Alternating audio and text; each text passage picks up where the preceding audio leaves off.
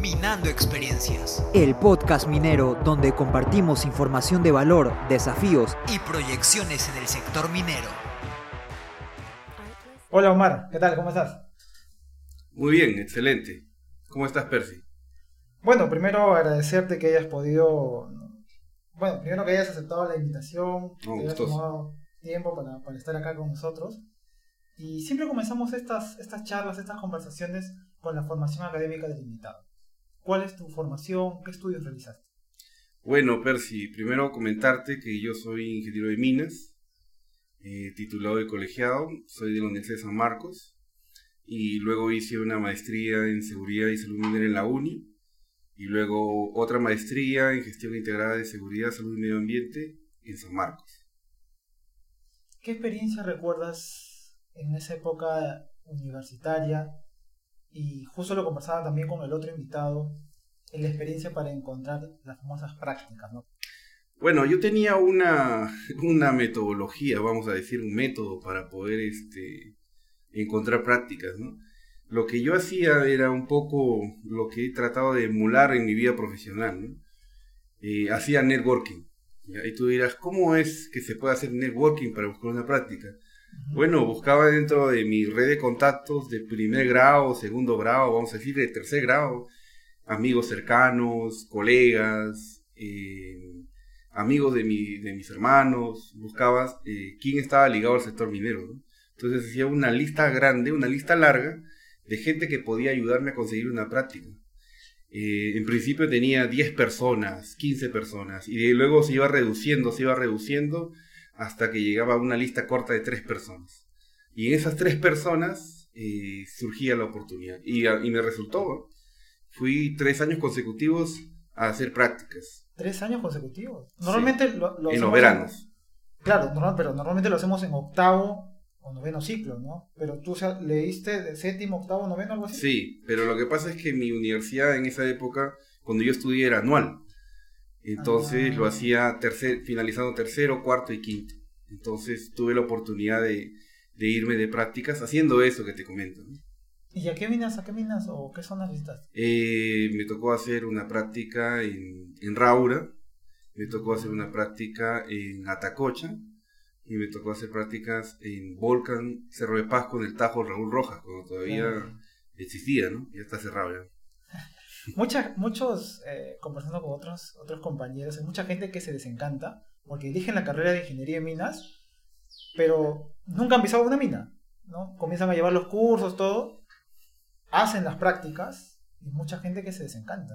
O sea, ¿cómo fue, digamos, tu primera vez pisando una mina? Una mina eh, subterránea, porque Raúl es, subterránea. Claro, fue algo bien, este, bien complejo, ¿no? Bien duro, porque, bueno, no sé si sabes que Raúl es una mina que está bastante alta, ¿no? Entonces sí fue, fue difícil, pero bueno, eh, ahí aplicas un poco lo que es la resiliencia, ¿no? Y un poco el, la adaptación que puedan tener las personas a diferentes... Eh, que me ha servido más adelante en mi, vida profesional, ¿no? Para adaptarte a situaciones límites o situaciones complejas, donde puedas tener este, em, grandes problemas y tratar de, enfocarte en la solución.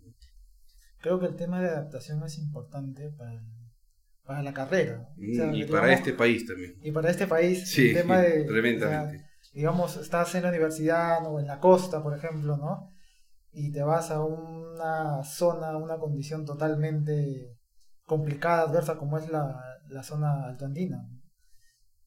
Claro, pero te digo un poco, y bueno, lo vamos a ver más adelante, tal vez en nuestra conversación eso es una, es una idea más que todo entre Perú y Chile, vamos a decir, ¿no? Donde la mayoría de nuestras minas están en las zonas altoandinas, ¿no? O en zonas altas, ¿no? Eh, pero fuera de Perú y Chile este, es totalmente diferente, ¿no? Y a mí me ha tocado experimentarlo, ¿no? Mm, interesante, interesante. Vamos a tocar más adelante el tema, el tema de la minería en el, extranjero, ¿no? Que también ahí tienes experiencia. Claro. Y ahora, digamos, terminas eh, tu etapa como practicante, preprofesional, terminas la universidad, ingresas a trabajar ya como ingeniero. Claro, ingreso a trabajar como ingeniero un poco eh, con la duda que tiene mucha gente, ¿no? Que sale de la universidad y comencé a hacer eh, operaciones mineras. ¿no? Comencé como un contratista, trabajando en operaciones minas, luego haciendo un poco de costos, o sea, como que me costaba encontrarme, ¿no? Como le pasa a la mayoría de, de colegas, ¿no? Que no se encuentran, ¿no? Porque en la universidad no hay, este, o bueno, en mi época, no sé si en tu época, pero no hay una forma de ubicarse, ¿no? En, ahora es más común, ¿no? Como un test vocacional, algo así. Pero un test vocacional dentro de la misma carrera, ¿no? Donde la gente pueda ubicarse y pueda tener un sentido y decir, no, esto me gusta, esto deberíamos hacer, ¿no? No, no hay eso, ¿no? Entonces es un poco este, prueba y error, prueba y error y ver hasta, o, por lo menos ver qué es lo que a uno le gusta y se va ubicando, ¿no? Entonces es un poco difícil, ¿no? Porque puede tomar algún tiempo, para algunos es más fácil, ¿no? Porque es, este, es la gente que ya sabe lo que quiere, ¿no? Y a veces no, no siempre es así, ¿no? Sí, esta etapa creo que es bien como que la nubulosa, ¿no? Sales de la universidad, hay muchas especializaciones, ¿no? Como decía, eh, geomecánica, ventilación, operaciones, pero no sabes, digamos, eh, a cuál eres afín, ¿no? a cuál tienes más afinidad. Y para que tú experimentes o sepas eso, tienes que hacer, ¿no? Tienes que estar en esas áreas, ver de qué se trata, qué es lo que se hace. Y eso creo que sí. Eh, bueno, en mi caso sí, me tomó tiempo, me tomó tiempo ver exactamente dónde de alguna forma me siento más cómodo, ¿no? Claro, claro, y, hay gente que no se logra ubicar, ¿no? O sea, tal vez nunca, nunca, nunca le llegue esa oportunidad que ellos esperan, ¿no? Pero yo soy una persona que piensa de manera distinta, ¿no? Mi pensamiento es el siguiente, ¿no? Toma cualquier oportunidad ligada a la minería, si es que tú quieres hacer minería, y luego en el camino te vas ubicando. Pero si tú esperas, no sé, yo quiero planeamiento, quiero mm. planeamiento, si no llega planeamiento, o sea, no hago nada, me dedico a otra cosa, no no es el camino, ¿no? ¿Qué pasa? Que pues, justamente esa área es como que la más, la más pedida, ¿no? Sí, entonces, este, y un poco que también hay muchas cosas, ¿no? O sea, el abanico de cosas ha ido este, incrementándose, ¿no? O sea, hay por decir, eh, por decirte, una tendencia en mi universidad es la permisología. Hay gente que ha comenzado a entrar a lo que es permisos, ¿no? Permisos eh, de todo tipo, no solamente ambientales, sino operacionales para las, para las empresas mineras, ¿no? Otra, por decir otra tendencia, es relaciones comunitarias. Antes era impensado que un, que un minero podía entrar al área de relaciones comunitarias. Y otro es innovación tecnológica. Entonces, eh, hay áreas que se tienen que, que, se tienen que experimentar, descubrir. Entonces, yo creo que hay una, una mayor oportunidad, ¿no? Si nosotros solamente nos centramos en las áreas tradicionales, mm. yo creo que no, este, no vamos a enfocarnos bien. Sí. Y ahora, este, esta, esta pasión, por decirlo así, o esta afinidad con el área de seguridad, ¿cómo llega? ¿Cómo se da? Y, tengo entendido que hasta ahora te dedicas a eso. Ya, mira, este, yo trabajaba en Graña y Montero, trabajaba en Orcopampa, ya, y, y yo me fui de ese trabajo y me vine a Lima. Te hablo del año 2008 y me metí a hacer una maestría en seguridad minera en la UNI. ¿Y por qué seguridad dirás tú? Porque mm, yo quería darle un sentido a lo que yo hacía. Entonces, pensé en dos. Pensé en gestión minera y pensé en seguridad. Entonces, eh, la gestión minera solamente voy a poder hacer minería y un poco que es que, mm, que iba a cerrar un poco el círculo solamente en minería. Entonces la seguridad la vi más transversal. Y como tú sabes, este país es muy complejo y aquí pasan muchas cosas y a veces la minería está muy bien, como a veces está muy mal. Entonces es un vaivén, ¿ya? Depende del precio de los metales. Sí. Entonces em, yo vi una oportunidad en la seguridad. Porque si las cosas van mal en minería, yo me puedo ir a otra industria, que es lo que yo hice en su momento.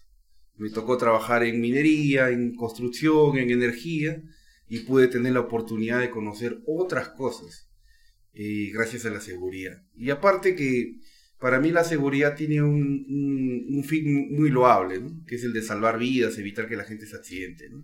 Claro, la seguridad vista desde el lado operacional, de tratar de entender los procesos, mejorar los procesos, no la seguridad de ir, parar tomar fotos y parar las labores, ¿no? O sea, Eso yo no, nunca he estado de acuerdo, ¿no? Por eso mismo comencé en el área operativa, para un poco tener presente eso, ¿no? No ser el...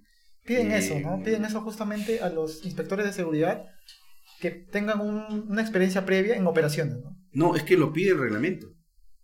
El 024 y el 023 exigen que tengas una experiencia operativa antes de hacer seguridad y a- al asumir un cargo dentro, de, dentro del área de seguridad. Un poco para que entiendas cómo son los ¿Cómo son los procesos y un poco para que puedas correlacionar con los riesgos críticos y, y cómo esto eh, puede ayudar primero a, pre- a salvar vidas, prevenir accidentes, pero también entender el negocio minero, porque la minería es un negocio. Es un negocio. Donde, donde la minería, por decir, no es que la, la mina hace seguridad, la mina es un negocio para ganar dinero. Entonces, no todos lo pueden entender eso. ¿no? Verá que como, como mencionabas esto y me traía recuerdos, eh, el, el famoso inspector de seguridad que va, toma fotos, ¿no? O sea, yo, en mi opinión, hay dos tipos de inspectores de seguridad que he A visto. Está el inspector, que como tú dices, va, eh, toma fotos, ¿no? Reporta eh, el- la condición subestándar y ahí queda su trabajo. ¿Ya? ¿no? Envía su correo, envía sus fotos y quedó ahí su trabajo. Pero está el otro inspector de seguridad que igual identifica la condición, pero le hace seguimiento. Es más, eh, se comunica ¿no? con el jefe de guardia, con el área de Claro. mantenimiento y busca darle solución. ¿Por qué? Porque, digamos, como tú dices, entiende el negocio. Sabe que si se para un tajo por una, digamos, no sé, por un... Porque no hay eh, un periódico mural, por decirlo así. ¿no? O porque no está el cuaderno mecánico u otras cosas. ¿no? Claro. O sea, se tiene que parar las labores, ¿no? Pero creo que he visto inspectores que sí, o sea, toman la iniciativa y buscan darle solución a esa condición. Eso es, eso es conocer el proceso porque realmente la seguridad es parte del engranaje de la producción, no es un ente aislado. Entonces, si tú conoces el proceso, puedes entender cuál es la ruta crítica. Y, si y, y tanto en una operación como en un proyecto.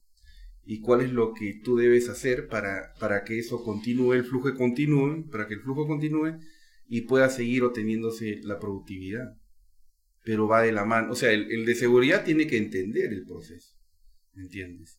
Y, y algunos colegas no lo entienden así, ¿me entiendes? Sí, yo he visto esos dos tipos. Claro, obviamente eh, también he visto alguna desidia por parte de, de los jefes de guardia ¿no? y todo eso, pero creo que la iniciativa que tiene algunos inspectores de seguridad es, es loable, ¿no? Porque buscan darle solución y buscan darle continuidad a la operación. Así es, es de eso se trata. Y creo que, como tú dices, ¿no? Para tener esa perspectiva, debes saber todo el negocio. No, Claro. no solamente el tema seguro, el tema operativo, ¿no? Sino también Claro. fuera de la, de la bocamina, fuera de la operación misma. Sí, mira, te cuento algo, un poco, que, un poco de lo que estaba investigando, leyendo. Eh, hay, un, hay un curso que llevan los ingenieros industriales que se llama Ingeniería de Métodos, ¿ya? que habla, por decir, sobre la productividad, eficiencia. Todos los que hemos empezado la minería, haciendo prácticas, trabajando, hemos tomado tiempos. Eso es una ley, Sí, ya, sí. una ley. Todos hemos tomado tiempos, hemos estado detrás del SCUB, del, del Jumbo, Tiempo de carga, tiempo de carga, descarga, Sí. sí, tiempo de embosquillado, perforación neta, todo el mundo ha hecho Todo eso, ¿ya? hecho. Pero te digo una cosa, o sea, este, dentro de esta carrera que lo llevan los industriales de ingeniería de métodos, se habla, por decir, de cómo se debe tomar tiempos, ¿ya? Eh, se habla, por decir, de cómo se debe establecer, eh, cómo se debe mapear procesos, y los mineros no llevamos eso. O sea, sería excelente, ¿no? Que alguna, alguna universidad pudiera tomar este curso, aunque sea como electivo, y pudiera agregarlo, por decir, a la sumida de los cursos. Porque sí sería interesante que los, que los mineros tuvieran un poco presente esto de los procesos, cómo mapear los procesos, cómo hacerlos más dinámicos, más efectivos, cómo calcular tiempos. Por decir los civiles, me tocó trabajar con civiles, tomaban tiempos de forma diferente a nosotros. Nosotros, como dices tú, del ciclo del escudo, ¿no? Tiempo de ida, carga, vuelta, descarga, ¿no? Ellos no, ellos tomaban tiempos, tiempo compensatorio, tiempo no compensatorio. O algo así. Entonces tomaban tiempos de forma distinta. Entonces, eh, tienen otro enfoque, ¿no? Entonces yo creo que los civiles y los industriales tienen muchas herramientas de productividad, ¿no? que pueden servir para mejorar, ¿no? Entonces yo creo que algunas de esas podrían servir a los mineros, ¿no? Sí, sí, importante siempre nutrirse de las otras industrias, ¿no? Creo que podemos sacar mucho, no solamente en seguridad, ¿no? En todo. No, en todo, en todo, en todo. En En, todas las- en- en operaciones mineras, eh, un poco asociar algunas cosas, entender un poco la gestión de proyectos desde el lado civil también, ¿no? Pero asociado a la minería, porque tú sabes que en una mina también se construyen minas, ¿no? Y ahí, por decir, este, la gestión de proyectos desde el PMP, ¿no? Eh, o por lo menos una introducción al, tema. Para que los mineros puedan entender eso, ¿no? He visto algunos mineros que no, manejan la gestión de proyectos, ¿no? Lo manejan muy a su manera y, está un poco fuera de, los estándares internacionales. Que sería muy oportuno que los, que los mineros manejaran esto, ¿no? Y hablando del, del tema de los inspectores de seguridad, este, Omar, otro, otro tema también, no sé si llamarlo o reto, que he visto es el tema de capacitaciones. Ya. Eh, ahora, a raíz de la pandemia, creo que ha cambiado el tema de, capac- de capacitaciones, ahora es, es virtual, ¿no? Pero el, el 024, hablando también del 024, te exige, ¿no? Un número de horas, es el anexo 4, Seis. 6, ¿no? Mm. 6 que te pide, eh, digamos, capacitaciones en específicas, ¿no? En, en Claro. temas específicos. Pero yo lo que he visto en, en operaciones, que esas capacitaciones no son efectivas. No en todos los casos, pero eh, creo que muchos, muchos obreros no lo, no lo sienten así. No es más como que rellenar un, un formulario, ¿no? cumplir unas horas, pero no lo ven como una fuente de conocimiento. Esa es mi perspectiva. Pero no, no sé qué piensas acerca de las capacitaciones. Eh, eso ha cambiado mucho, ¿no? Te diré, mira, un poco, yo soy, yo tengo 44. Entonces, cuando yo tuve los primeros contactos con la seguridad fue en la universidad y existía el 046 del 2001. ¿no? Y solamente hablaban de capacitación, no hablaban de obligatoriedad ni nada. Entonces, eh, se hacían las capacitaciones muy de vez en cuando en las minas. Luego, eh, salió el 055 en 2010. 2010. Entonces ahí sí había una matriz muy grande sobre cursos, me parece que era el anexo 16. Y habían eh, por, por puesto de trabajo y toda la cosa, y, y toda la gente estaba metida en los cursos. Yo creo que ayudó mucho esa capacitación a reducir la accidentabilidad mortal en el Perú. Ya, no sé cuántos lo han, creo que no lo han dicho muchas personas, pero creo que sí. Para mí sí contribuyó a reducir la accidentabilidad mortal. Ya. Entonces, eh, y luego ya eh, se ha reducido esto, en el 024 ya son 4 horas, 3 horas, 2 horas, y se ha hecho una matriz más corta también, de 20 cursos, en el anexo 6. Entonces, eh, sí, sí es verdad. Eh, yo creo que hemos caído un poco en, en medir la efectividad de las capacitaciones. Y un poco este, aterrizarlo más a las operaciones mineras de acuerdo a los estándares que se tienen de cada empresa. Entonces yo creo que sí, ¿no? Debería ser un poco más teórico práctico, ¿no? Ya si hablamos de caída de rocas, eh, no sé, pues una parte de la, si la capacitación es cuatro horas, dos horas en, aula y dos horas entrando a la mina y, y, este, usando un- una labor que le, podemos llamar mina escuela, como hacíamos en Buenaventura en 2010, ¿ya? Y, y enseñarle a la gente cómo desatar, por decir, ¿no? O por decir en el caso de gaseamiento, ¿no? ir por decir a un ventilador, explicarle a la gente cómo funciona un ventilador, cómo funciona por decir la manga de ventilación, que es una manga de sacrificio, etcétera, ¿no? Cosas que la gente puede entender, ¿no? Algo que sea teórico práctico, ¿no? Y eso te puedo entender, o sea, en una capacitación en aula y que estemos en Lima, ¿no?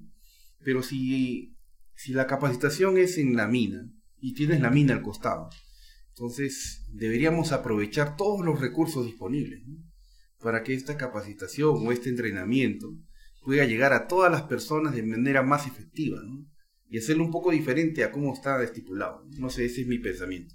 Una actualización, creo, ¿no? Del, del enfoque de, la, de las capacitaciones. Y te decía esto porque hay una especie de contradicción que he visto, ¿no?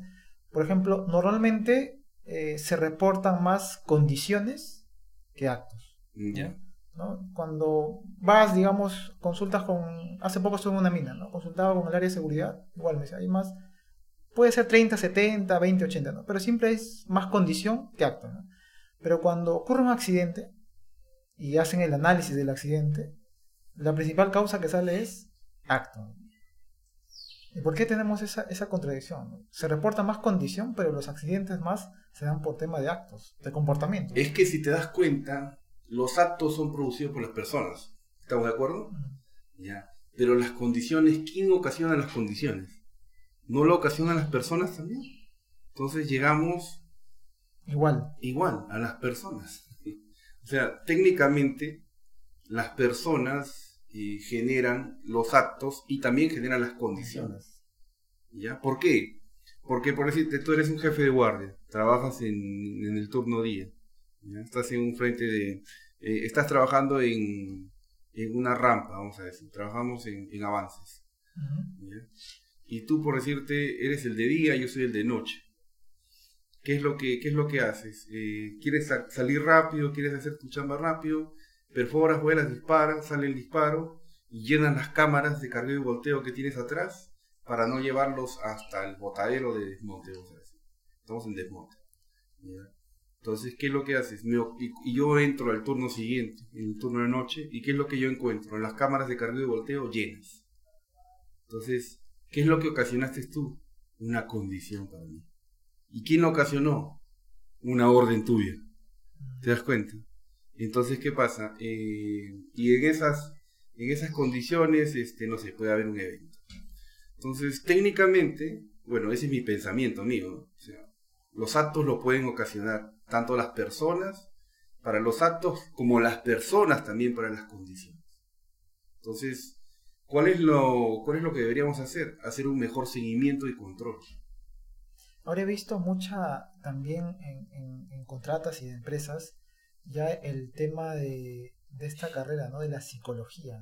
Hay muchos psicólogos ya creo que ha tomado más relevancia porque el tema de comportamiento es un factor crítico, ¿no? Pero digamos desde el punto de vista como inspector de seguridad, ¿cómo podemos trabajar en eso? ¿Cómo? Porque vamos a la labor, encontramos al personal, no sé, sin, sin barbiquejo, sin lentes, ¿no? Sin los EPPs adecuados, ¿no? le dices, le haces la observación, no se lo pones, pero vuelves y, y encuentras lo mismo. O en otro trabajador igual identificas lo mismo. Desde el punto de seguridad, ¿cómo ves ese, ese aspecto? ¿Cómo podemos mejorar, digamos, ese, ese punto? Mira, este, la seguridad ha cambiado muchísimo ¿ya? y para bien. La seguridad ahora es multidisciplinaria. Se, se alimenta de muchas disciplinas, de muchas áreas. La psicología es una de ellas. ¿ya? Y, ha ayudado bastante, ¿no? Pero tú para hacer, por decirte lo que dices tú, la seguridad basada en el comportamiento, primero tienes que tener un sistema de gestión ordenado lógico, sistemático, que funcione, no solamente en el papel, sino también en el campo. Y luego, para más o menos esa brecha que falta, vamos a decir, para, para que la gente pueda entender, recién puedes aplicar eso, la seguridad basada en el comportamiento. Pero eso es un tema más, ¿no? O sea, ¿por qué? Porque también puedes aplicar otras cosas, ¿no?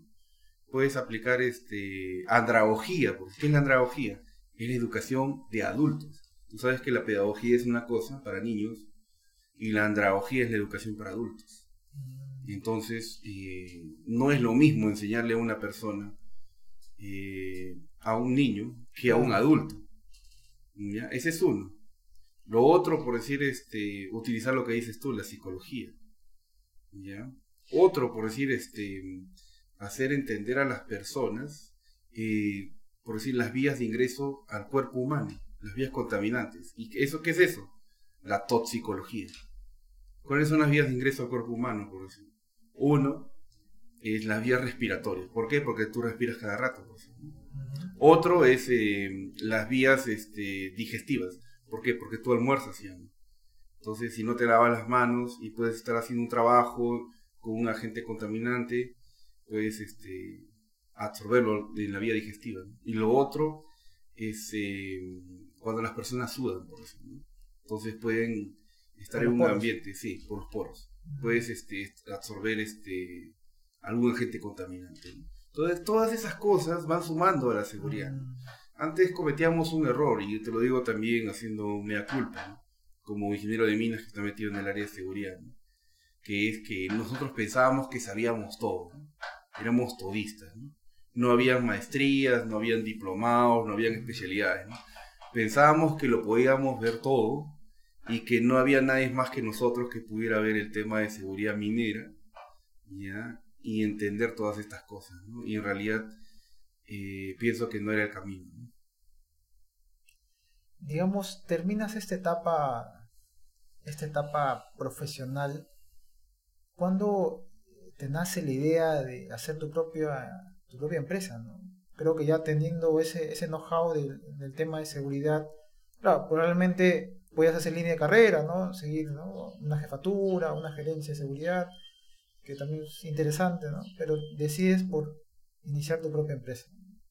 ¿Cómo fue, cómo fue ese...? Eh, yo nunca lo dejé, yo hice dos cosas en paralelo, a veces lo más, este, es un poco extraño lo que yo he hecho. ¿no? Muchos dicen el tema del enfoque, ¿no? Es tratar de, de, hacer una cosa. Otros, claro, son perspectivas, ¿no? Otros es como el tema cuando dicen diversificar el portafolio, ¿no? Invierten o se dedican a varias cosas porque a veces un tema o un negocio no te va a dar, ¿no? Entonces te vas al otro lado. Claro, claro. En mi caso, por decir, este, tú sabes que las personas tienen sus metas profesionales, ¿no? tú estudias una carrera, en este caso ingeniería de minas, y quieres ser, no sé, pues, jefe, superintendente, gerente de una operación o de una especialidad, no sé, pues gerente de, planeamiento, de seguridad, etcétera, ¿no? Yo también tenía esas ambiciones, ¿no?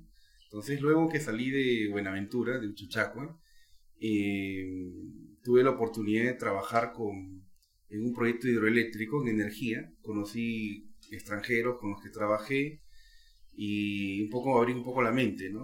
El 2011. Entonces, en, ese, en esa época, nadie se usaba LinkedIn. ¿ya? Nadie se usaba LinkedIn, per Estoy hablando del 2011. O muy pocas personas.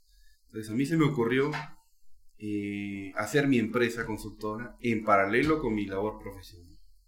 ¿ya? Y este, comenzar a usar el LinkedIn. ¿ya? Ese es uno. Y lo otro es, este, tuve la oportunidad de trabajar en energía, luego en construcción, poco aprender muchas cosas. Entonces, eh, yo creo que es una decisión. Hacer, como, como dices tú, o hacer, por decir las cosas al 100% como independiente, con tu consultora, tu, tu emprendimiento, como eh, trabajar como hice yo, 50-50, 50 emprendedor, 50% emprendedor, 50% empleado. empleado ¿ya? Mm. ¿ya? Es un poco este lo que dice Kiyosaki, ¿no? El empleado, autoempleado, el cuadrante del flujo sí, sí, sí, Dueño del negocio, inversionista. Ya, pero o sea, en este caso yo hice las dos cosas, Entonces, este, es un poco es una decisión. Las personas toman decisiones todo el tiempo, ¿no? Algunas pueden ser buenas, otras pueden ser malas. No, no hay un camino correcto. Justo lo discutíamos con, con otro invitado igual, o sea, nadie, tiene la receta del éxito, ¿no? Creo que cada uno forja su camino y, y, en, ese, en ese proceso, ¿no? Vas identificando muchas, muchas cosas, Y, y esta, esta experiencia, digamos, ya con tu consultora, eh, ¿cómo, ¿cómo te fue? O sea, hasta ahora obviamente sigues trabajando con, con esta consultora. Sí, claro, sí, me ha ido bien, o sea, aproveché la, como, como, como empecé el 2011, aproveché el, la ola del 0.55 con las capacitaciones y, comencé a hacer capacitaciones en algunas minas, en algunos clientes. Em, y luego este también hacía implementación, justo por ahí nomás salió la, la ley 29783, la ley de seguridad del 2011, ya que lo sacó Humala. Antes de eso, con el Ministerio de Trabajo yo había trabajado con el Decreto Supremo 009 2005 Reglamento de Seguridad y Salud del Trabajo. ¿Tú sabes por qué salió? Porque Estados Unidos, para firmar el Tratado de Libre Comercio, le pidió al Estado peruano un reglamento de seguridad o una norma de seguridad para que ellos puedan asegurarse que, como parte del tratado, le pidió documentación. Y ellos le enseñaron el decreto supremo 042F eh, del año 64. Dijo, no, esto es muy antiguo. ¿Ya? Entonces eh, sacaron una, una reglamentación eh, que fue el Decreto Supremo 009 2005 TR, o sea, del Ministerio de Trabajo. Entonces lo sacaron, ah, ya, esto está bien, claro, que hubo un poco, se copiaron un poco de la, de la Ley de, de Prevención de Riesgos Laborales de España, del 95, pero bueno, hubo un punto de partida. Entonces, después del 2005, eso lo tomaron como punto de partida para la ley de seguridad del 2011. Entonces, justo el 2011, yo el 2011 formando mi consultora, la ola del, del 055 con las capacitaciones, dije, este es un buen momento. Y ahí hice mi consultora. A pesar que yo estaba trabajando todavía para... Era un empleado, pero también tenía una consultora. Y podía un poco mantener esas dos cosas. Ese fue más o menos la decisión, ¿no? o sea, 50-50, ¿no? Un poco perseguir mis sueños de querer tener una, Un negocio eh, propio. un negocio propio, pero también perseguir mis sueños profesionales, de, de tener una jefatura, de ser jefe, gerente, llegar a un a un estatus profesional importante. ¿no? Claro. O sea, iniciaste la empresa, digamos, con capacitaciones. Sí, Pero e ahora, ¿qué, implementación. qué, qué servicios, o sea, qué servicios brindas, digamos, al sector? Ahora en este ahora- momento. Ahora, claro, ya con mucho más experiencia, Sí. creo, conociendo más el mercado. Claro, lo que estoy metido es un poco en lo que es eh, supervisión de seguridad y salud en trabajos críticos. Ya. Paradas de planta, por ejemplo. Sí, sí, eso. También estoy metido en lo que es eh, digitalización de procesos. Ya, usualmente la gente tiene muchos registros, o sea, por decirte, tú eres jefe de guardia, Percy. Llenas, por decirte, al inicio de guardia, llenas un IPRC, ¿ya? el IPRC continuo, ya, llenas una orden de trabajo, en el reparto de guardia, ¿no? una orden de trabajo, tu petar, también llenas, tu permiso escrito de trabajo de alto riesgo, llenas, todo llenas, llenas más- varios papeles, ya, luego lle- llegas a la labor y hay un checklist de operación, pa. Ya, entonces todo eso firmas, son un montón de papeles. Imagínate eso cada guardia. Y después, ¿qué pasa con los papeles? Los papeles se pierden. Entonces, un poco lo que yo he recogido es que los registros se deben mantener. ¿Qué es lo que hace? Mira, lo, ¿qué es lo que hace la gente de seguridad con los registros? Vamos a poner que este es un registro. ¿ya? Que, esto, que estos sean los registros, los tres. Ya. Termina el año, lo llenan en cajas, Sí. lo ponen acá las capacitaciones, acá las inspecciones, esto de acá, lo llenan las cajas y luego lo guardan en un cuarto. Un costal. Sí, Sí, ya. sí, he visto, lo guardan cual, en un cuarto Tal cual. y por decirte, no sé, pues un trabajador, pasan dos, tres años y llega un trabajador que dice, denuncia a la empresa, ¿ya? Entonces, eso fue el 2020, vamos a decir, que hicimos esto, que guardamos en una, en una casa, en un cuarto Mm, ya los registros. ¿Qué pasó?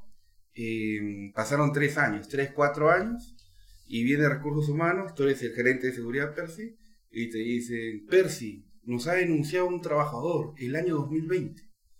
Dice que ha sufrido, sufrió un accidente y que nosotros fuimos negligentes. Por favor, sácame toda la información de ese trabajador.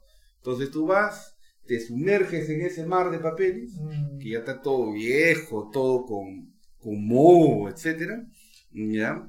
Y agarras y sacas toda su documentación y alguno ya está medio rotito, ya no se distingue el nombre de la persona, etcétera. Ese es un problema, porque nos trae, nos trae un problema. Algunas personas eh, con falta de ética pueden fabricar incluso este, esa información, que no es lo correcto, no deberíamos hacer eso. Entonces, ¿cuál es lo que yo propongo? digitalizar toda la información pasada ¿ya? y tener toda la información como un backup. ¿Ya? Que es información que piden los registros obligatorios para que tú no tengas ningún problema con la ley ni con los entes gubernamentales. ¿Te das cuenta? Entonces, lo que yo ofrezco es una solución. Entonces, Ahora, esta, esta solución, Omar, sorry que te, que te corte, sí, es, digamos, justo eh, conversaba con, con, un, con un CEO de una empresa tecnológica y ellos estaban trabajando, eh, por ejemplo, el, hiper- el PETS, el. IPRC, eh, lo estaban trabajando en Toromocho, creo, no recuerdo exactamente, eh, digital. O sea, le daban al trabajador una tablet y el formato que tú conoces, ¿no? El PETS que está ahí, lo pasaban a la, a la tablet y él rellenaba eh, las herramientas de gestión debe ser el en la, en- en la tablet. En la tablet. Entonces, este, la- bueno, hay muchas ventajas al tener digitalizado, ¿no? Sacas información. No, está bien, pero yo por decirte, ¿qué es lo que yo propongo? Lo que yo propongo es que toda la información anterior la pueda digitalizar y ponerla en un repositorio, primero. Ya. ¿Ya? Porque esa información se pierde, son papeles. ¿ya? entre el ratón, SECOM, etcétera, ¿no? Entonces, este, digitalizar todo eso y tenerlo como un repositorio primero. Segundo, en adelante, poder tener en, siempre y cuando sea posible. Esa palabra tiene que caer. O sea, tiene que caber. O sea, y ahí te- yo utilizo un poco mi experiencia. Porque tú sabes que hay operaciones mineras que no tienen buen internet. Mm, ¿ya? O sea, no podemos pensar como que las condiciones son ideales para todos. Uno que conoce la mina sabe cómo son las cosas, sí. este, aterrizas un poco, ¿no? Hay cosas que sí puedes digitalizar completamente y hay cosas que no, que van a seguir siendo, vamos a decir, convencionales o analógicas, vamos a decirlo así. Entonces, un poco entender, ¿no? O sea, no es lo mismo eh, un software a 5.000 metros de altura sin, in- sin inter- con internet limitado, con internet satelital, Mm. que este que aquí en Lima, ¿no? en Surco, vamos a decir. ¿no? Entonces no es lo mismo. ¿no? Entonces debemos entender eso para poder tener una perspectiva más global sobre el tema. Ahora, el tema también de digitalizar es un trabajo manual. Y como tú dices, o sea, la cantidad de herramientas de gestión que se generan en una guardia, o sea, ni siquiera estamos hablando de un día, sino de una guardia, Imagínate, imagínate. es un montón de hojas. Y, y yo recuerdo cuando estaba en Mina, eh, hay un asistente administrativo, ¿no? Que se encarga asistente de... Soma. asistente Así Soma. es. eh, también le Sí. ponen digitalizador, o sea, bueno, tiene varios nombres. Facilitador. Facilitador también, exacto. Entonces, este, es una gra- gran cantidad de información, pues, ¿no? Entonces, este, es, es eh, requiere recursos también. Claro, en, en- justamente en, en eso estoy enfocado. ¿no? Estoy enfocado haciendo unos prototipos para ver esos temas de digitalizar la información. No solamente de seguridad, también estaba pensando en operaciones mineras. ¿ya? Pero estamos hablando de, de controles operativos. ¿ya? Vamos a decir, no sé, pues, este, el reporte de voladura o el reporte de perforación. ¿Ya? Que, que en subterráneo no es tan no es tan común, ¿no? pero en tajo abierto es más este, más común tener un reporte de perforación, un reporte de voladura, eh, tener, por decirte, información a la mano, etcétera, ¿no? Y esos papeles también igual se pierden, pues. No creas que, que Claro. se tienen a la mano, ¿cierto? El tema de capacitaciones también, y te cuento un caso también que, que viví, es ocurre un accidente, un evento no deseado. Ya, Eh, lo primero, aparte de las herramientas de gestión, buscan si la persona ha sido capacitada claro. en ese tema, ¿no? Mm, O sea, por ejemplo, si ha sido un accidente de caída de rocas, ¿no? Sí, O sea, ¿cuántas horas de capacitación ha tenido ese personal así es, en de caída de rocas? claro. ¿Y qué haces? Otra vez te sumerges en el mar de... Claro, la idea, de- es, la, la idea es buscar por ahí, ¿no? Tener digitalizado todo, buscar Percy Cayupe. Exacto. Recibió tantas horas de capacitación de tal curso, de tal curso, se le repartió este su equipo de protección personal, le repartimos esto, esto, esto. ¿Por qué? Porque si tú vas por decir al SAP, el SAP te dice eh, que Percy sacó, o sea, que la empresa compró, no sé, pues 80 cascos y que queda en stock 40 cascos y lo sacó una sola persona. Entonces no te dice a quién fue, ¿ya? solamente dice el usuario que entró y sacó las cosas. ¿Te das cuenta? Pero Entonces, lo que este, acabas de mencionar es justamente algo que no he visto, Mar. O sea, no he visto una página o una plataforma en donde, en donde tú puedas colocar, ¿no? Digi- eh, tipear tu, tu nombre, ¿no? Omar Párraga, Sí, y te saca todo. Es Así más, te saca las, las imágenes, o sea, el- las evidencias en físico. claro. No he Sí, visto esa plataforma. Claro, es que eh, a eso voy enfocado justamente porque no hay. Entonces yo lo veo como una oportunidad. ¿no? Sí, sí, sí. Ojalá que cual. nomás que no me roben la idea, ¿no? No, o sea, pero eso creo que no es de ahora, o sea, de Mm, muchos años mm. atrás. No se tiene esa información. Mm, y el tiempo que te demora en sumergirte en este almacén, ¿no? A buscar esto, estas... Y es más, agarras una lista de capacitación que tienen 20, 20 items ya. y buscar ese el nombre, Claro, ¿no? claro. Por eso, eso justamente eh, estamos entrando a una era de la Big Data, vamos a decirlo así. Entonces, esa información que está, que producimos mucha información, una gran cantidad de información, y no siempre toda la información es valiosa para ese momento. Pero más adelante esa información sí puede ser valiosa, porque tal vez tenemos, como te digo, una denuncia de un trabajador o tenemos algún problema que subsanar o la comunidad dice que no este no hicimos capacitación a la gente de la comunidad entonces yo agarro y busco ahí o sea, Tal cual. y listo y saco la información y acá está la evidencia y, y, este, y, tengo toda la mano, ¿no? Tú sabes que a veces vivimos en una cultura de la inmediatez y la inmediatez nos permite, eh, y no, nos obliga que tengamos todo a la mano. Entonces, eso es, es lo que yo entiendo. Entonces, entendiendo eso, yo dándole una herramienta que pueda ser versátil y útil para ellos, esto creo que va a ir para adelante. Pero hay que darle el sentido minero, de entender cuáles son las situaciones, este, no es lo mismo, pues, este, eh, hacer un software o lo que tú quieras sin entender la realidad, como nosotros, por ejemplo, que hemos conocido, hemos entrado a la mina, sabemos cuáles son los problemas, no hay buena conectividad, la gente es reacia a entender ciertas cosas, no todos tienen tablet, ni, ni todos la van a cuidar la tablet, o no se puede usar todas las tablets, no sé, pues en, en subterráneo, la eh, humedad, ¿no? La humedad. empaña la tablet y ya te olvidas. Entonces te digo, o sea, hay, hay condiciones muy particulares de, la industria minera, al menos en el Perú. Entonces eso es lo que, lo que, lo que nos, nos ayuda, ¿no? Entender el proceso, eh, un 360, entender el proceso, haber compartido esa experiencia y poder aterrizarla a la realidad de acuerdo a ello. Y, y aparte también eso hay que agregarle que al tener todas estas herramientas de gestión digitalizadas, también puedes, puedes, ahora con las tecnologías de información, puedes analizar esa información y en base puedes sacar conclusiones bien interesantes, ¿no? De una zona, no sé, digamos cuál ha sido eh, los reportes de, un crucero, de un bypass, ¿no? Lo más resaltante. O sea, mucha información que puedes sacar de esas herramientas de gestión que se pierden, ¿no? Al tenerlos en, papel. Eh, pero le podemos sacar más provecho al, mm. al digitalizarlo.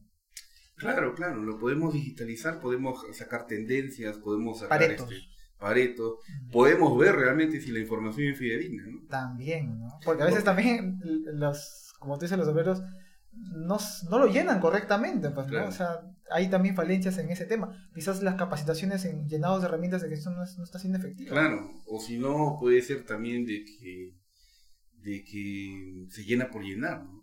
Como dices tú. Para salir claro, del paso. Sí, entonces hay muchas cosas, ¿no? Que tenemos que aterrizar, ¿no? En la información. O sea, es como dices tú, ¿no? Hacer seguimiento, tratamiento de la información y tener la información. Eh, yo creo que la palabra tiempo real no es tan exacta, pero por lo menos tener la información más a la mano, ¿no? Terminas esta parte, eh, digamos, esta experiencia ¿no? que tienes acá en Perú, pero también me comentaste que tienes experiencia en el extranjero. Sí. En el sector minero. Sí. ¿Qué nos puedes contar de esa, bueno, parte? Y bueno, yo postulé por un postulé por LinkedIn, ya, aunque la gente no le tiene mucha fe al LinkedIn, ya, eh, y postulé y, y gané un concurso para trabajar como gerente de seguridad industrial en una empresa minera en Ecuador y Sol Golsen. Entonces es una empresa australiana con base en Ecuador. Entonces ahí trabajé. Ya este, antes había sido jefe de seguridad en, en Chawindo, que ahora pertenece a Pan American Silver. Antes era Tajo Resource. Es una mina Tajo abierto de oro en Cajamarca, por Cajabamba. Y luego me tocó mudarme a Quito, a Ecuador. antes de la pandemia. Yo llegué en diciembre del 2019. ¿Ya? y trabajé ahí, trabajé un tiempo, vi la pandemia desde allá, porque aquí no estaba yo en la pandemia. Cerraron las fronteras. Y sí, bueno, fue una bonita experiencia. Primero porque tienes que entender que estás en un país ajeno, uno. Que ya no puedes utilizar tu 29783 ni tu 024, son otras cosas tienes que eh, aprender la normativa local. Otro, tratar con personas que no son de, tu nacionalidad, son diferentes. Eh, tienes que ver que la minería tal vez no está tan desarrollada como en otros lugares como en Perú y en Chile. Tienes que entender los procesos. Tienes que ver las capacitaciones, tienes que ver el seguimiento a los planes, a los incidentes, a los accidentes ver la parte del plan de emergencias, etcétera. Son muchas cosas, ¿no? Yo creo que es importante, ¿no? Yo creo que las personas tienen que buscar, yo creo que, que para los mineros peruanos, em, esto, esto es una aldea global. Una aldea regional al menos, ¿no? debemos conocer otras realidades, ¿no? Y ya creo que hay un poco eso, ¿no? Ya hay mineros en Centroamérica, hay mineros peruanos en Colombia, en Ecuador, en Brasil, ¿no? Entonces yo creo que sí debemos buscar que salir. Para ver otras cosas, otras realidades, ¿no? No estar solamente aquí circunscritos al Perú, ¿no? Mm. Entonces, eso fue una, ¿no? Y la otra oportunidad que tuve ha sido este, en Guyana, ¿no? Y, eh, a través de LinkedIn, haciendo networking, ¿ya? conocí a una persona eh, y, me, y surgió la oportunidad de ir a Guyana, ¿ya? Para trabajar en GCM Mining, que en, en Guyana era ETK Mining, entonces era un proyecto Toroparo, en el medio de la selva. Te puedes imaginar, en el caso de Ecuador también era una zona en la costa, era un proyecto en la tipo costa, pero que parecía más selva, porque todo era verde. En el caso de Guyana, era en el medio de la selva. Imagínate, las casas eran de madera, todos hablaban inglés, este, hacía un calor terrible, a las 6 de la mañana eh, había 30, 35 grados, Ah, y ya 6 de la mañana. ¿Ya? Entonces, eh, una realidad totalmente diferente a, a cómo nos hemos acostumbrado. ¿no? Porque nosotros tenemos asociados que la minería es en el frío y es en la altura, entonces eh, esto te saca del cuadro. ¿no? ¿Ya? Igual también, ¿no? en el caso de Quito, cuando me fui a vivir a Quito, en Quito, por decirte, eh, nosotros tenemos la idea de Quito es más o menos la altura de Cajamarca. Cajamarca es 2700, Quito es 2850. Entonces nosotros tenemos la idea que en la sierra no hay, no hay rascacielos, no hay, no hay edificios grandes, ¿ya? como acá en Lima, vamos a decir, como la Begonia. Entonces. Ujú. Entonces, en Quito no. Quito como es capital hay edificios de 30 pisos, 20 pisos. Te, 2000 te saca el cuadro. ¿ya? De que haya una ciudad en la sierra que tenga edificios. Tipo Bogotá, no sé si conoces Bogotá. Pero el, te saca el cuadro eso, ¿no? Entonces, eh, entender, ¿no? Que no siempre es, este, por decir que todo es altura. O sea, que no todas las minas están en altura. Es lo que conocimos acá, ¿no? Claro, es cuando tienes una perspectiva ya global. O sea, ves otras, otras realidades. Yo recuerdo, y algo que también decías, eh, cuando trabajaba en una mina, bueno, también estaba en la, en, la zona de, de sierra, eh, venía esta empresa, esta empresa tenía unidades en Bolivia, tenía unidades en Argentina, y los bolivianos y argentinos venían acá, a Perú, justamente para de una forma capacitarse, ¿no? aprender del- de la metodología, del método de explotación, del sistema que, que utilizamos, ¿no? Y, y a veces no lo vemos tanto así, o sea, en, al menos en la región y también quizás a, a nivel mundial, somos referentes, ¿no? En- Sí, claro, en mucho- no. No nos damos cuenta porque estamos acá, Sí, dando vueltas. sí, sí. O sea, cuando venían estas personas, tú le hablabas cosas cotidianas, ¿no? Como ahorita estamos conversando, ¿no? Lo que pasa, ¿no? Y ellos como que, wow, oye, es así, esto es así. Entonces, de alguna forma se, veías un asombro en ellos, ¿no? Entonces, Sí, para, claro. para ti que algo es Es algo rutinario, normal, normal, sí, claro, sí. entonces, y ellos un poco también te contaban eh, cómo, cómo, es, cómo es lo que es la minería en, su Sí, país. es ¿no? increíble. ¿eh? Yo también tuve la oportunidad de ir a, a Argentina, a una mina, te cuento, haciendo una consultoría, porque ese fue también de consultor. Ya me fui hasta, hasta Río, Galle- Río Turbio, ya, que está al sur de Argentina. O sea, Argentina es tan grande que tomas un avión en Buenos Aires, cuatro horas en avión. ¿ya? y aparecías en un aeropuerto que todavía era, todavía era Argentina, y de ahí llegaba la mina. Era una mina, yacimientos carboníferos Río Turbio, una mina de carbón. Con, con rieles, con todo, con- no, con fajas, era todo con fajas, y había como una especie de minadores continuos. Todo, todo- todo era uniforme, bonito era, porque todo era, este, la beta de, de carbón era todo muy uniforme. Pero te digo, o sea, este, otra realidad, ¿no? Como era una mina del gobierno, nadie trabajaba. ¿no? Llegabas tú a las oficinas, la gente estaba tomando mate, fumando, entrabas a la mina, habían dos personas, en el bus que trasladaba del pueblo a la, a la mina, este, habían tres, cuatro personas, todos estaban haciendo la finta como que estaban trabajando, pero no trabajaba nadie, una cosa increíble, por sea, para nosotros que tenemos un pensamiento de que todos deben trabajar, etcétera, es increíble, ¿no? Igual que me pasaba en Guyana también. En Guyana, por decirte, uno pues tiene, no sé si te ha pasado, eh, uno tiene pues el pensamiento, o sea, tienes seteado ya en la cabeza que tienes que trabajar, dice pues 6 de la mañana, 7 de la mañana, le das hasta que da el cuerpo, ¿no? 8 de, la, 8 de la noche, 9, 10, 11, ¿no? Le das, si tienes pendientes te quedas hasta las 10, 11, ¿no? ¿Ya? Si no, un día normal es 8, 9, ¿no? Vamos a decir así, ¿no? O sea, trabajamos 12, 14, 15, 16 horas, ¿no? Y tenemos esa costumbre y normal le damos, ¿no? O sea, no es, no es un gran esfuerzo para nosotros, ¿no? Pero por si en Guyana la gente trabajaba 5 horas. ¿5 horas? Sí. Ya, entonces, este, me sorprendí. De cambio. No, o sea, acá las guardias, 4 de la mañana, 4 y media de la mañana, ya tienes que estar este repartiendo la, haciendo el, el, traslape, ¿no? Con la guardia de noche. Claro, claro, Todo eso que me dices, sí, es así, acá es así. Pero te digo, o sea, claro. pero cuando tú sales fuera, te das cuenta que la gente no tiene nuestra capacidad de trabajo, ¿no? Mm. O nosotros este, somos explotados, no sé. o, este, o realmente mm, o realmente nos hemos acostumbrado así, ¿no? Es nuestro ritmo de trabajo, nuestro sello, ¿no? Mm. Como peruano, ¿no? O sea, en la industria minera, ¿no? ¿Y, qué otras similitudes, diferencias has visto, Omar? Bueno, creo que estabas comentando el día del, régimen laboral, ¿no? ¿Qué otras similitudes en método de explotación, en temas de seguridad?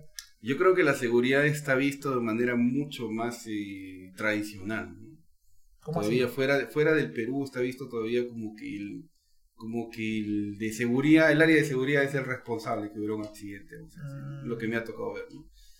Como que no hay todavía una, no hay un entendimiento que la seguridad es parte, que todos lo tienen que hacer, ¿no?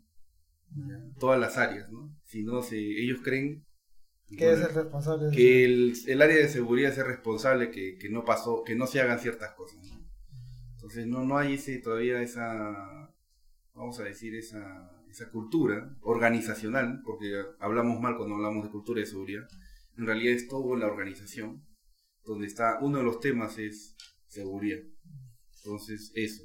Y hay una frase que siempre se repite, casi acá, bueno, acá en Perú, ¿no? Sí. Que siempre el responsable de tu seguridad eres, tú. mismo. Y, es más, he visto en algunas unidades ponen espejos y colocan, ¿no? Él es el responsable de tu seguridad. Claro. Y, te reflejas ahí, ¿no? Claro, claro, claro. En empresa, sí, sí, así que empresa estás. No podemos hablar de empresas, ¿no? Pero... No, no, normal, normal. Podemos, este podemos hablar de las empresas, pero son, digamos, formas de, eso, de, concientizar a la gente de que no es el inspector de seguridad, no es el jefe de guardia, ¿no? No es el gerente de seguridad. Tú eres el que hace la seguridad, ¿no? Claro, pero eso se tiene que entender eh, desde todos los niveles, no, solamente desde los, trabajadores. Esto realmente viene desde la más, de más arriba, ¿no? Claro, claro. Pero te digo, o sea, fuera del Perú no funciona así. Mm. O sea, hay muchas cosas. O sea, si tú vienes por decirte, tú vienes eh, con tu experiencia peruana y lo extrapolas en otro lugar, lo más seguro es que fracasas. Porque no se pueden extrapolar experiencias de, un lado a otro, porque son diferentes países, diferentes culturas, diferentes formas de ver la vida, de ver el trabajo. O sea, en algunos casos como Guyana, diferentes idiomas. Por si Guyana es un país que está al costado de Venezuela, pero ellos no se sienten sudamericanos se sienten caribeños. ¿ya? Y hablan inglés, por decir, y manejan por la izquierda. así como si fuera Londres, eh, no sé, pues Liverpool, Manchester. Los carros tienen eh, el timón a la derecha y conducen por la izquierda. Y es Sudamérica. ¿Ya? Entonces es este es diferente. Yo creo que es el único país que habla inglés en toda la región. Y eso tema, el, el, tema del idioma inglés también, ¿no? Justo conversábamos también con otro invitado, eh, le decía estas estadísticas, ¿no? Por ejemplo, era una estadística del 2014, ¿no? Que 600, 600 eh, ingenieros de minas salen al año, de 22 universidades aproximadamente. Pero solamente eh, el mercado solicita o requiere 200. Entonces, claro, si tú analizas el Perú, o sea, hay una sobrepoblación, digamos, ¿no? de, ingenieros de minas. Pero eh, tú ves en otros países. No hay. Es todo lo contrario. O sea, en Guyana, por decirte, no existe la carrera de ingeniería de minas. Y en Ecuador hay solamente en tres universidades.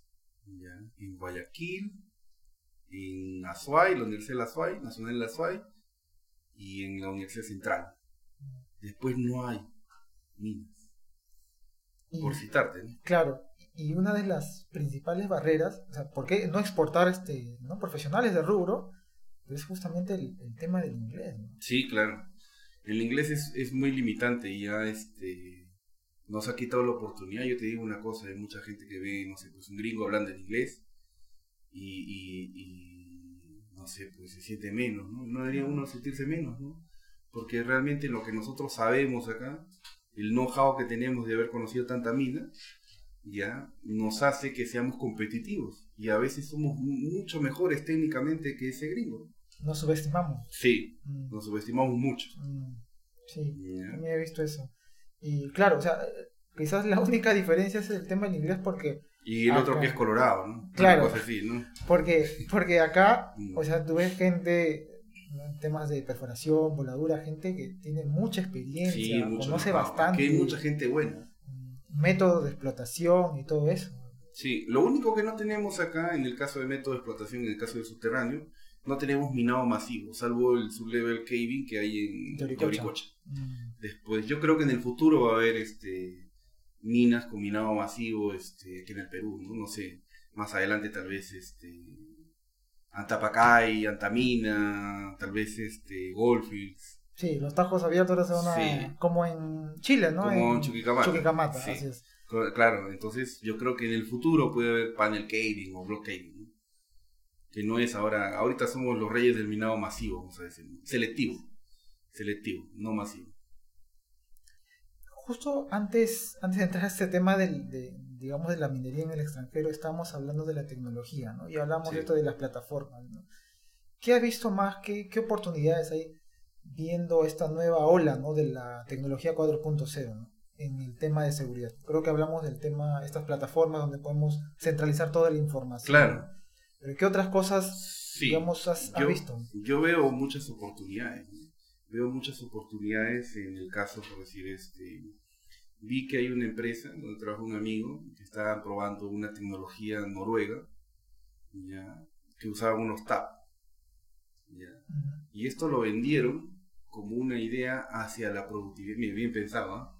Lo no lo vendieron como seguridad, lo vendieron como operaciones mina. ujú, Entonces ponían estos tags, los ponían en los, este, en los equipos. ¿ya? y sabían el posicionamiento sin wifi. Sin wifi. Sí. ¿Ya? Tenían una tecnología ¿ya? para ver, por decir, y también en las personas. Pero las personas, o sea, lo vendieron con, con el foco en los equipos. ¿Ya? Entonces era como un posicionamiento donde estaban, etcétera, ¿no? Entonces, eh, lo vendieron los equipos, productividad y seguridad. Bien vendido. ¿ya? Una empresa minera en el Perú este, lo tiene, este, este, este, este proyecto. Lo han implementado. Y en Chile ya lo han implementado en dos, tres operaciones. Ahora este amigo está en México viendo oportunidades con, con esta empresa que es chilena. Con esta tecnología que es este, nació en Noruega, pero lo tomaron los chilenos y lo comenzaron a aplicar. Esa es una. Dos, también el tema de... Yo veo oportunidades también en lo que es eh, capacitación online, por ejemplo. Eh, has entrevistado a un antecesor mío, que es un chico muy hábil, el ingeniero Omar Lozano, que es de la Universidad de San Marcos, me parece un, chico muy emprendedor, una, persona muy apasionada, que él apostó por, por tener una plataforma, ¿no? Hice Academy, ¿no? muy similar a Nube Minera, que es una, que es una plataforma chilena, ya, y él un poco tomó algunas cosas y comenzó a ir para adelante, ¿no? Entonces él, él ha tenido un éxito grande, no solamente aquí, él, él justamente tomó un, poco las ideas. Que no solamente las oportunidades son acá en Perú, ¿no? Sino también en países no mineros o países que también son mineros, pero que no tienen este, las exigencias, vamos a decir, o las cosas que tenemos acá, ¿no? Tú, por decirte, aquí tú quieres conseguir un libro este, de minería, te vas al frente de la UN, ya, estamos hablando del libro original, ¿ah? y puedes conseguir un libro de minería, vacancia, ¿no? A ver, busca un libro de minería en Ecuador. muy difícil. Y en Guyana menos. Interesante ese punto de vista. Sí. Entonces no puedes tener acceso a la información. Entonces, eh, veo, por decirte, ahí voy dos, ¿no? Uno lo de los TAC, otro lo de la capacitación online. Otro tema también que veo es la oportunidad de, de implementar, por decir, este eh, la tecnología que utilizaba este que utilizan algunas empresas que hacen lo que es eh, controles de fatiga y somnolencia y Mm. anticolisión, que ahora, ahora hay bastantes. ¿no? Sí, él, él justo, eh, también lo entrevisté acá, es, Sí. es eh, un emprendimiento, una empresa peruana que se enfoca en lo que es visión artificial. Y lo que hace es, eh, es eso, ¿no? O sea, te identifica y por medio obviamente de algoritmos, ¿no? redes neuro- neuronales, eh, ven si estás, ves si estás cansado, ¿no? si estás como Claro. con sueño y manda una alerta. ¿no? Claro, es que son varios. Unos tienen, por decirte, unas pulseras, Mm. otros tienen un cap, otros tienen una cámara en el camión gigante. eh, y tienen muchas formas, ¿no? De ver, por decir, este... Muchas formas de atacar un problema, Sí, que son todas son válidas, ¿eh? tal cual. Ya, sí, entonces, eso por decir, ¿no? Eso también hay, ha habido un, un avance bastante grande de eso. Y lo otro también es este el tema de, por decir, una de las cosas que comenzamos a ver en mi experiencia, por decir, tú tienes una voladura, acá tienes una, una malla de, de voladura. Entonces, ¿qué es lo que, que comenzamos a usar, por decir, una mina? Luces estroboscópicas. O sea, de esas que se prenden y se apagan, se prenden y se apagan, se prenden y se apagan. Entonces, en, en los, en, las, este, en los vértices de la malla. Para que los carros pasen y, y puedan visualizar que hay una malla y que no entren a la zona de voladura. Entonces, soluciones tan simples, ¿no? pero que Sí. son válidas también, ¿no? Claro, claro, claro, te resuelve un- un problema. Sí. Y, y ya viendo acá hacia, hacia el futuro, Omar, quizás desde la perspectiva de seguridad, ¿qué crees que es lo que se viene para el tema de seguridad en los próximos años? ¿no? Quizás hay gente, profesionales que se quieren especializar en el tema de seguridad. ¿Qué les puedes recomendar? Eh, yo les puedo recomendar que, que aprendan cosas operativas, ¿no? que aprendan cosas operativas, que eh, aprendan sobre los procesos en general y que estén, que no le, que le den bola a la tecnología. ¿no? Por decir, yo veo una de las cosas que yo veo en el futuro es que las minas van a estar, este, van a estar con fibra óptica. Todas las minas, o por lo menos la mayoría de minas grandes, por lo menos las subterráneas, van a tener fibra óptica y vamos a tener, quién sabe, un Waze subterráneo. eh, para poder ver, por decir, este, dónde están los equipos, cuáles son las interferencias. Porque ahora si te pones a ver así fríamente, no tenemos un control sobre, sobre las operaciones subterráneas, no sabemos qué está pasando. Entras, entras a la mina y, y no tienes control. O sea, te pueden decir cualquier cosa y tú, y tú tienes que creer lo que te digan. ¿Entiendes? Pero no es lo mismo que tener, no sé, en el centro de control y un control de operaciones, saber como un Waze qué está pasando en la mina, ¿no? Y ver, por decir, este, tomar este, previsiones. Incluso para un accidente, no sé, o para la operación como tal, o la seguridad operacional.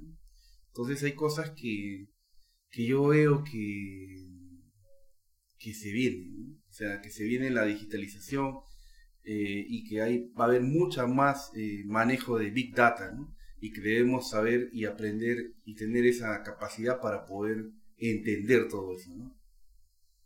Claro, claro. Eh, recuerdo que en Cerro Lindo ya tenían eso mapeado como proyecto, cablear toda la mina, ¿no? Por fibra óptica, ya estaban en planes también el, el centro de, un centro de control, ¿no? tipo dispatch, mm, haciendo el equivalente Claro, a tajo en, abierto. en Buenaventura y le llaman control de operaciones, sí. Tienen varios, ¿no? Control de operaciones, centro de control, eh, Mm. y eso, ¿no? Una vez que, digamos, tienes la fibra en toda la mina, eh, prácticamente puedes saber en, en tiempo real la ubicación de tus scoops, ¿no? De las camionetas, de todos los equipos, ¿no?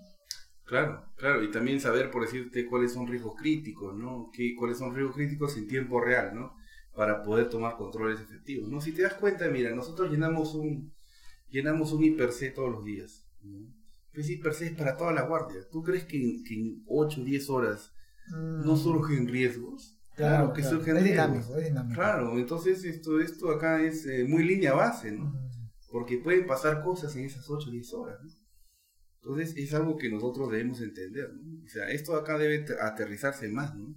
Hacia la realidad que tengamos en la mina, ¿no? Claro, claro. Eh, bueno, Omar, ha sido una, una, una conversación bien, bien interesante. Creo que has aportado mucho, al menos a mí, has aportado mucho, muchas cosas que no, no lo tenía ahí mapeado. Y siempre le pedimos al invitado que, que dé unas, unas palabras finales, un tema libre, lo que tú desees. Bueno, este, lo único que puedo decirte eh, a la cámara, ¿no? Sí, como sí, quieras. este, bueno, que la gente pueda eh, cumplir sus sueños, pueda hacer las cosas que ellos deseen. Bueno, los invito también a seguirme en LinkedIn, que estoy ahí este, algunos años, Omar Raúl Parra Rodríguez, y que puedan tratar de ser empresarios si lo quieren hacer, o ser, por decir, aspirar a un puesto profesional, a una superintendencia, una jefatura, si tienen esa ambición pero en general que puedan hacer lo que ellos aspiren a hacer. Eso es uno, y lo otro es de que puedan, que puedan seguir alimentando nuestra minería, nuestra industria nacional, que es muy potente y que es, es un orgullo para mí haber podido ir a, a otros países y ver que, que nuestro conocimiento y nuestro liderazgo es bastante alto para la región. Eso podría decirles. Bueno, gracias, Omar. Y nosotros, con nosotros será hasta un siguiente programa. Gracias.